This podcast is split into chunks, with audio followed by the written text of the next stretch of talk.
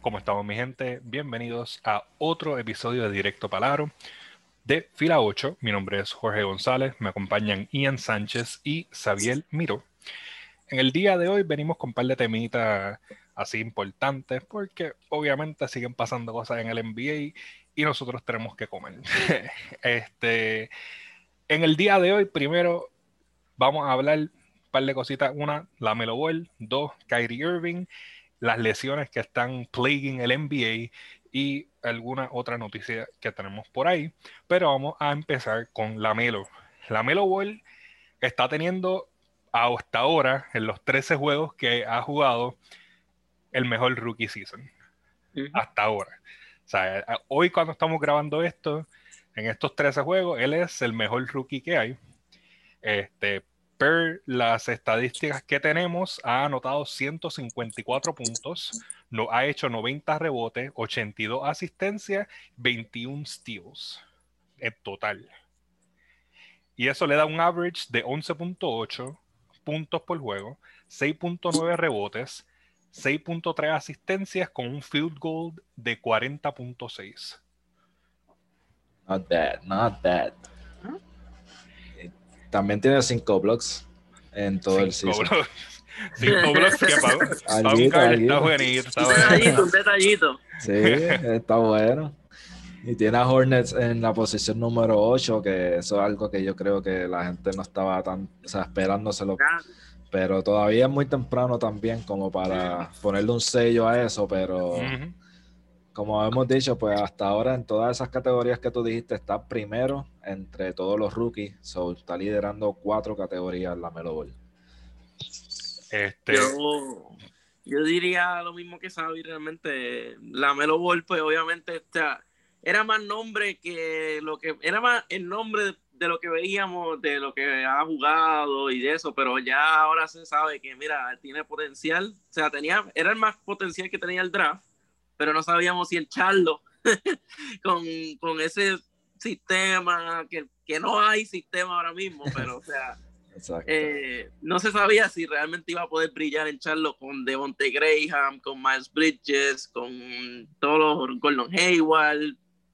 seguimos. Y mira, ahora todo lo que ha hecho, un triple double, es más joven a hacer un triple double en la NBA.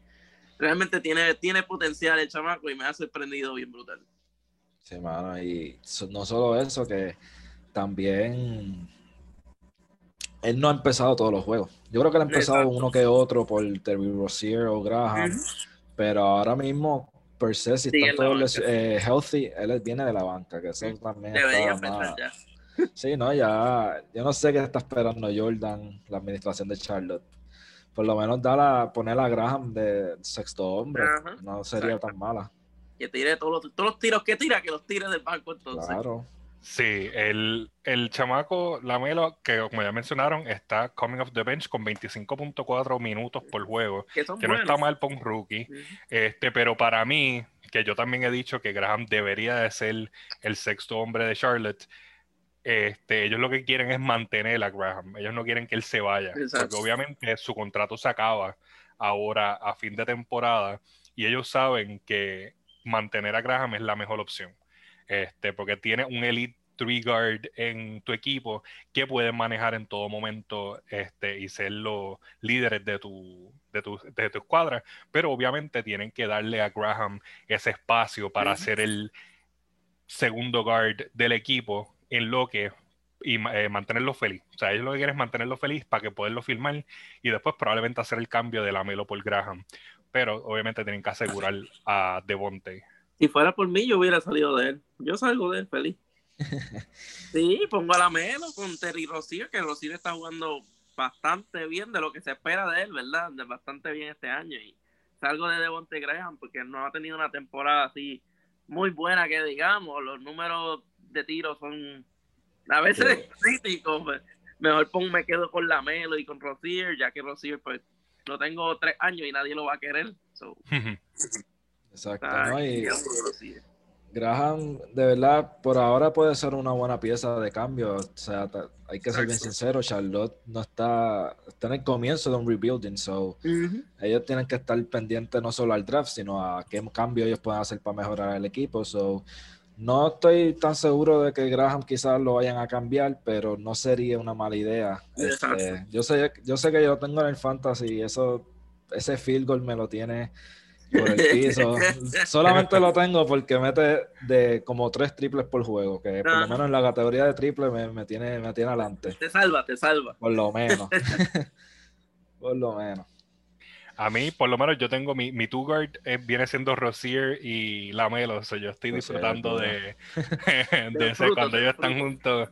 So, yo, y tenía Graham originalmente, este, pero tuve que salir del porque me estaba tipeando ahí ese porcentaje.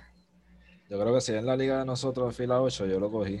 O sea, tú lo soltaste, yo lo cogí. Porque yo no empecé con él, so. Eso lo sé yo, yo fui el que empecé con él.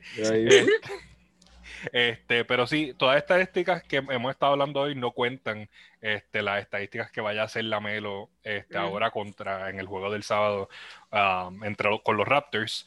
Um, obviamente queríamos eh, tocar esto porque viene siendo un rookie que, como ya hemos mencionado, llegó con todo este hype. Él venía de estar jugando en Australia, este, donde tuvo una de las mejores temporadas antes de llegar este, a la liga y había mucha duda, porque obviamente hemos visto como Alonso realmente no está jugando a la capacidad de un jugador de cuarto año, creo que es que ya está Alonso en la liga. Y comparando el mano con el mano, realmente que Alonso está dejando mucho que desear. Este, no, que, no, Alonso no estaba en los planes de hablar hoy, pero hay que, hay que compararlo. O sea, Alonso no se ve como que el jugador que uno pensaba que iba a ser para haber sido electo segundo en, ese, en su draft. Sí, Alonso llegó más, más con más hype, pero menos preparado, es lo que yo pienso. Este, la Melo antes de Australia también jugó en Lituania, así que él tiene como que dice experiencia de muchos lugares, en, ¿verdad? En el mundo. Más la liga en Estados Unidos, exacto. También.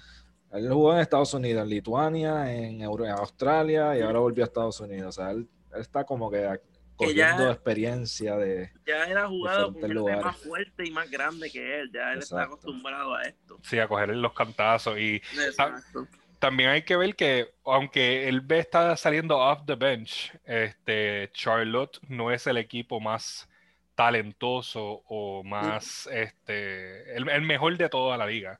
Obviamente es un equipo que usualmente se encuentra lower of the totem pole que le permite a él ser y desarrollarse como jugador. O sea, él se está encontrando como jugador en esa cancha y no le están poniendo las restricciones que le hubiesen puesto si lo hubiese eh, escogido alguien como los Lakers o Boston o ¿sabes? cualquiera de estos equipos grandes que ya tienen un set este core y no lo van a cambiar simplemente porque escogieron este el nuevo rookie. O sea, Boston ahora mismo no cambiaría su, su lineup por la Melo. O sea, Lakers tampoco. Clippers, maybe. Pero no sabemos con ellos nunca. Este, so, básicamente, lo mejor para mí que le pudo haber pasado a la Melo fue caer en Charlotte.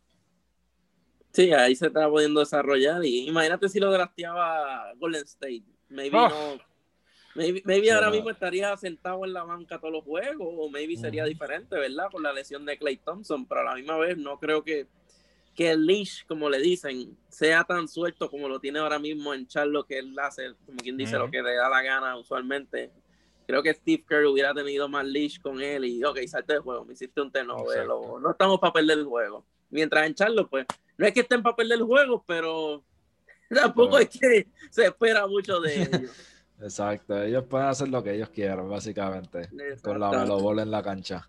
y, entonces en, Minnesota, pues hubieron muchos guards y a la misma vez, pues ahí sí que no tendría competencia. O sea, quizás ahí tuviera un leash también, o sea, suelto, pero Nacho, estaría yo creo que en peor situación que, que, que en la que está ahora en Charlotte.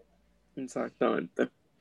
Exacto. Ellos, eh, para mí, esta es la mejor elección que ha hecho este Jordan en mucho tiempo en un draft y puede que se le esté dando una futura estrella de franquicia este, si logran construir alrededor de él. Obviamente ellos van a tener que mejorar en la 5, este, en la 4 también, porque obviamente para mí PJ Washington no es el jugador ideal este, como un starter en la 4, es muy chiquito. Yo lo trataría de mover a, a reemplazar a Hayward cuando vaya para la banca, obviamente para moverle un small forward. Estoy bastante seguro que él tiene un triple ahí lo suficientemente bueno como para jugar la 3. Pero hay algunos cambios que ellos van a tener que hacer, tal vez en el draft y tal vez con trades. Y como ya ustedes mencionaron, Graham es una buena pieza que pueden usar para conseguir un mejor 4 o 5. Um, bueno, este, vamos entonces a movernos a nuestro próximo tema, que vendría siendo Kyrie Irving. Obviamente, como todos sabemos, los Nets se acaban de convertir en el equipo más anotador en la historia de la NBA. Ellos ahora tienen tres jugadores que, si no me equivoco, combinan para un total de ochenta y pico puntos hechos um, por un trío. Um, so, como ya saben, recibieron a James Harden, perdieron a todos sus jóvenes, este, todos sus picks, y esto se da después de muchas semanas de incertidumbre entre Harden con Houston y también Kyrie que estuvo fuera en algún viaje espiritual o por alguna molestia o por algún truco que estuvo haciendo para conseguir a James Harden. O sea, the jury is out con esa, no sabemos qué fue lo que estaba pasando por su mente. Um, pero por ese viaje espiritual de alrededor de seis juegos, este, lo están multando un total de casi 900 mil dólares en violaciones. Casi nada. Casi nada. Bueno, para él no es nada. Pues, este, peso para él. Vamos a mencionarlo aquí. él recibió una multa de 50 mil dólares de parte de la NBA por violaciones de protocolo y perdió 816 mil 898 dólares en paga por perderse dos juegos de los Nets. Ahora, el juego del sábado Kyrie se lo pierde, pero es por los protocolos de, la pandemia. Obviamente no lo van a poner a jugar hasta que no estén seguros que todo esté clear. So, en esa no está perdiendo dinero, pero sí perdió casi ese milloncito de dólares. Este, ¿Ustedes qué me cuentan sobre lo que está pasando con Kyrie? Porque Kyrie Irving, este, desde que antes que empezar esta temporada, estaba entrando en un viaje astral que no se sabe qué está pasando con él. Dime ahí, este, Ian, ¿sabes qué tú crees que está pasando con Kyrie? Eh, pues mira, ¿qué te puedo decir? Nadie sabe lo que está pasando con Kyrie realmente. Nadie sabe Nadie, qué pasa por la mente de ese muchacho. Eh, realmente Kyrie es un hombre bien no sé, yo no, yo, yo aquí hablando de Kyrie, un hombre, yo no lo conozco, ni sé qué, qué, hace con su vida, ¿verdad? Pero lo que uno ve de él él, él estaba hasta en un Zoom meeting con gente, yo creo que era del Senado de Brooklyn, yo no sé, algo ahí de, como que parece de política. So que también hay que evaluar eso, que él está haciendo fuera de la cancha. Eh, y Steven A. los otros días hasta lo tiró al medio. Mira, retírate si no quieres jugarlo. O sea, si no tienes esa, ese drive de jugar básquet, pues retírate. No estoy de acuerdo con que le haya dicho retírate, pero eh, Kyrie, yo no sé, en verdad. Eh, siento que a lo mejor no le está gustando tanto ya jugar básquet, nada más por todo lo, el media attention que tiene él encima. O sea, él hace algo y ya todo el mundo le cae encima. Maybe, maybe ya se está cansando de todo eso y quién sabe si termina retirándose de aquí a dos años. No mm. digo este año, ¿verdad? Porque maybe ve la oportunidad con Harlem como para ganar el campeonato, pero a la vez, pues, ahora fue que vino a volver. So, no sé qué decirte, no sé qué pasa con Kyrie. Él es, él es un hombre, mira, que nadie va a conocer hasta. Ni, yo creo que ni Kevin Durant se imaginaba que iba a hacer esto. No, Sacho, ese es el primero que está sorprendido. Exacto. este, él no sabía, él no había ni hablado con Kyrie, o sea, en estos días, este, lo mencionó en una, un post-game interview. Pero estoy, ¿verdad? Este caso de Irving es bien raro porque como Ian, como Steve Nash, como yo creo que hasta el GM de Nets, nadie sabe lo que está pasando. O sea, nadie sabe ni dónde estaba Kyrie. Si no fuese por aquel video, no lo hubiesen multado, pero a la misma vez, pues se supo que estuvo en una fiesta en algún momento de su, de su vida espiritual. este, como dice Ian, salió en aquel, en aquel Zoom call como Kai Se puso Kai en vez de Kyrie. Está viendo Cobra Kai. Está viendo Cobra Kai. No se sabe que es él. No se sabe. no, ¿verdad? Fue como que bien raro. Es como que, ah, tiene un nickname a fuego. Pero sí, no, es como tú dices, hay que analizar todo. O sea, hay que analizar qué es lo que está pasando también con su vida.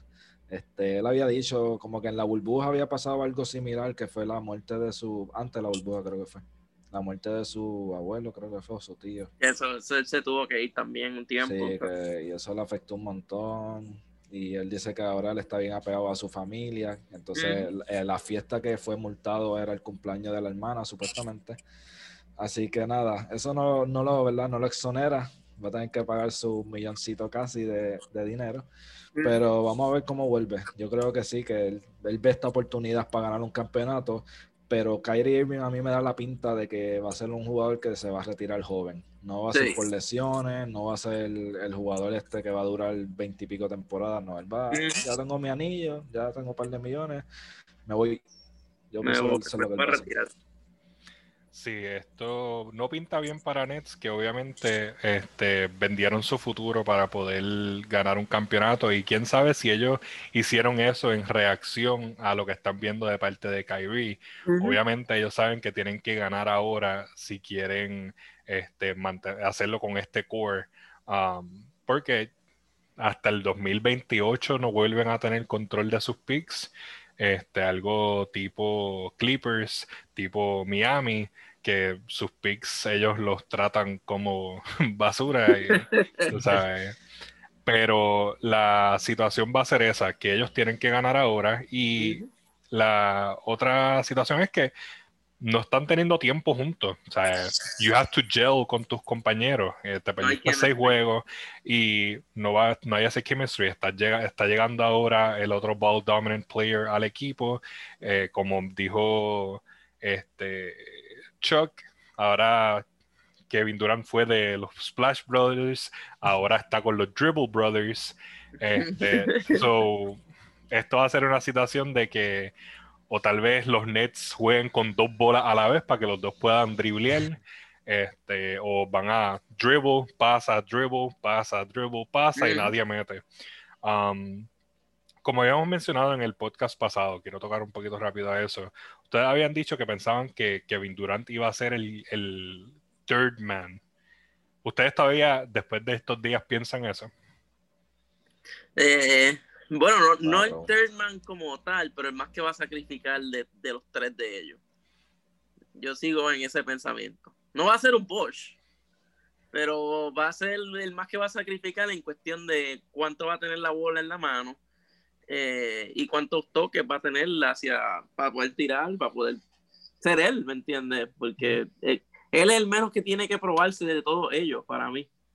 So que para mí va a ser el si le quieres decir el Thurman, pero no va a ser, no, no es que va a ser un Bosch, no va a ser un ¿qué, otro Thurman hay? Eh, no va a ser un Bosch. Bueno, Clay es otro Thurman, porque obviamente cuando estaba Kevin Durant era Kyrie, eh, era, disculpa, Kevin Durant, Curry y Clay Thompson, que era como que el tercer hombre que tenía que conseguía sus tiros cuando le pasaba, de momento le pasaba en la bola y él se tenía que haber sentido raro cuando le daban esa bola. ¿La toqué?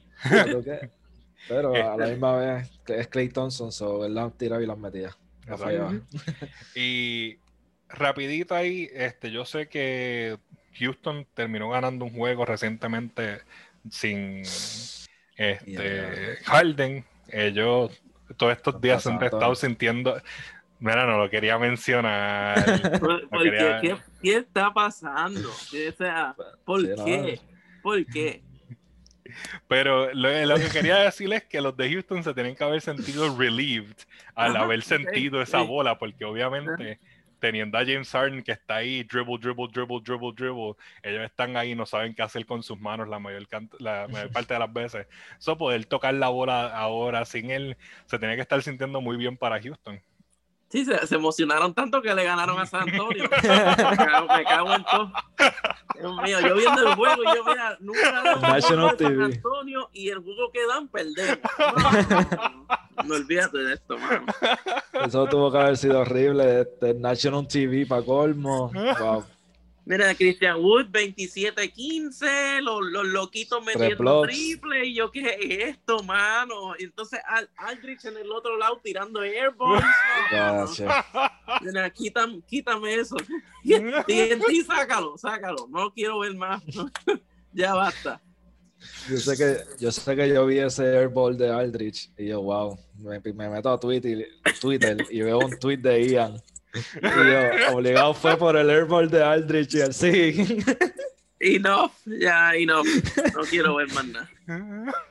Ese juego estuvo bueno. muy bueno, muy o sea, Fue divertido. Yo sé que Tocaron el balón, todo Houston tocó el balón y ganaron.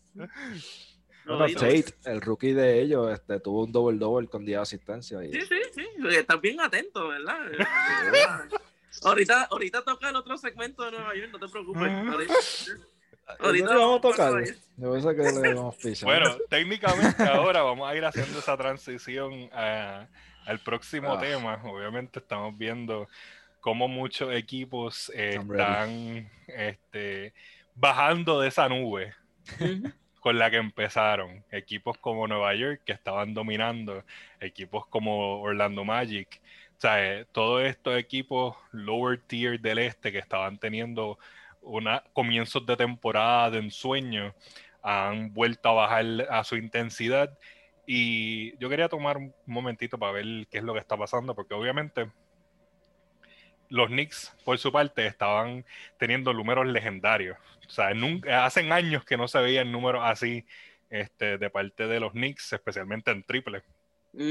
Viendo como en los el juego de, pretemporada, Barrett estaba airballing la mayor parte de sus tiros y todo empezó a caer para ellos. Este, Sabi, yo quiero que tú nos lleves un poquito alrededor de lo que está pasando ahí, este, por lo menos en la situación de Nueva York. Obviamente hay otros equipos que la situación es muy, muy diferente y vamos a tocar eso después de que tú hables un ratito de los Knicks ahí. San Antonio está 6-6. Toma una victoria de estar igual. No te, emociones tanto. Pero mira, bueno, vamos a hablar de los Knicks. Este, los Knicks comenzaron, después de haber comenzado, ¿verdad? Con 5-3 y todo el mundo, incluyéndome, cogimos un alivio y, y, una celebración innecesaria. Pues ahora estamos en 5 y 5, 5 derrotas al hilo casi. Este, los Knicks están mal, lo tengo que decir obviamente, eso se sabía, algo nuevo. Este, pero, ¿verdad? Lo que puedo notar es que pues Randall está jugando sumamente bien, está jugando un juego completo, este, está haciendo casi, casi triple doubles este, todos los juegos, pero los Knicks necesitan más consistencia de sus otros jugadores. RJ Barrett es uno que no, no viene metiendo 20 y pico de puntos todos los juegos. Hay juegos que se quedan 9, 11. Eh, Mitchell Robinson, de verdad, o sea, todavía es mi gallo, todavía le veo mucho crecimiento, pero está como que con, el, con la emergencia puesta. O sea, está bien deseando mucho, ¿verdad? Dejando mucho que desear. Eh, pero pues este, tampoco le dan tantos minutos, prefieren darle el, starting role a Nerlens Noel. So, yo no sé qué está pasando en los Knicks. Ahora mismo está Obi Topping como que saludable y los Knicks no lo están usando. Este, yo lo que he estado viendo es que le están dando más minutos a Kevin Knox que a Obi Topping y hace un poco más de lógica porque Obi, eh, Topping ya tiene veintipico de años, 22 si no me equivoco, y es como que Kevin Knox ya tiene, básicamente tiene la misma edad de él y ya tiene un par de experiencia más en la NBA. So, yo creo que los Knicks están cogiendo esa, esa de desarrollar a Kevin Knox y Obi Topping no sé qué van no sé qué piensan hacer con él, no sé si también le están dando un par de descanso. No, no, no, este, él va a tener su momento, él va a tener su momento para brillar en los Knicks. O para San Antonio. Tranquilo. Sí, sí, por Aldrich, mira, te doy a Aldrich, regalado. Pero, ¿sabes? no, ¿sabes? No, porque Lo, cogemos, somos locos. ¿Sabes? ¿Sabes? ¿Sabes? Este, háblame de ese, había una jugada ahí donde tenían a Drummond entre dos defensas y él cogió and dribbled right through la defensa para pa Don Kiel. ¿Qué fue eso? O sea, él no, no lo aguantaron ni nada. Él simplemente Mira, puedo pasar. Sí, no te preocupes. Dios lo bendiga. Pero yo sé que yo sé que yo tuve que ver esa jugada como tres veces. A ver, a ver si era Drummond. Porque de verdad me impresionó, no por nada. Y yo, wow, Drummond. Estás está buscando ese money, ¿verdad? Cuando se te acaba el contrato, porque es que se lució. O sea, el tipo se lució. Además de que terminó con 20 y pico y 20 y pico. O sea, 30 y pico, 33 puntos y 23 eh, rebotes. O sea, jugó monstruosamente ayer. O sea, no había break. Contra los Knicks no es tan difícil. Contra los Knicks. Es que, pues, nosotros, mira, esa es otra cosa. Nosotros no tenemos defensa. Y entonces, si tú te pones a ver, la vamos a pasar malísimo contra equipos como Denver, que ya perdimos. Contra Lakers, con Anthony Davis ahí abajo y un Marc Gasol. Contra Cleveland, con un Drummond, porque nuestros dos centros son flacos. Yo los puedo mover. Yo te lo aseguro. Yo voy para allá. Hecho, yo le hago así a Robinson y a Noel y me los llevo. O sea, ellos pueden quizás contra un Gobert, que también es flaquito, este, qué sé yo, pero contra un Anthony Davis, contra un Joe contra un. No, eso. Estamos críticos en esa parte. Bueno, ¿sabes? Y, ellos cambian a Randall, ya que está jugando así bien brutal, ¿tú crees que lo cambian? Yo pienso que sí. Yo creo que pueden atirarse lo mismo que hicieron con Morris. lo, único que si lo hacen, yo espero recibir un poquito más a cambio. Sí, porque me Por eso. Para dejar a los Knicks atrás, te digo que deberían de considerar este, filmar a Drummond este, en el off-season. Les vendría mucho mejor este, que los dos. Drummond por Switch. Yo lo hago. No sería mala. Este, pero um, ah, básicamente en la liga estamos viendo muchas lesiones. Obviamente estamos viendo como Orlando empezó muy bien y eh, con la lesión de Fultz cayeron totalmente. Eso fue un crash and burn total. Este, estamos viendo este, equipos como los Bulls que también eh, perdieron a, Mark, eh, Mark por un tiempo, regresó este, en estos días. Dallas estaba sin Porzingis. So, estamos viendo equipos este, que están siendo afectados no por la situación de la pandemia, porque no, no es solo por eso, sino que están habiendo muchas lesiones. Y de verdad que la liga tiene que buscar una manera de, de establecer protocolos para evitar esas lesiones. O sea, no sé qué más ellos puedan hacer, pero eh, están perdiendo ahí muchos chavos con tantos jugadores fuera en, la, en el injured list. No, y que nadie quiere ver los juegos porque ¿quién va a jugar? Ian Sánchez, Jorge y Sabi, mira, no, o sea, quítame esto, o sea, no, sí, no o sea, es como Miami, que tienen, eh, para el juego de, del sábado tenían 11 jugadores en la lista de injured, tú sabes, y mira otro equipo, este, Minnesota, sea, le mandamos también ahí eh, pronta recuperación a Carl Anthony Towns, este, que fue eh, salió positivo al virus, este, pero tiene eh, situaciones como esa. El, o sea, no hay o, no está no está habiendo mucha conciencia de parte de los jugadores para esto de la, de la pandemia, o también pues no hay este cuidado este, de parte de la liga como tal para tratar de evitar tanto, tantas lesiones. Tiene que haber una manera de slow down the game. Este, Thomas Bryant, otro que se lastimó jugando, empezando el juego.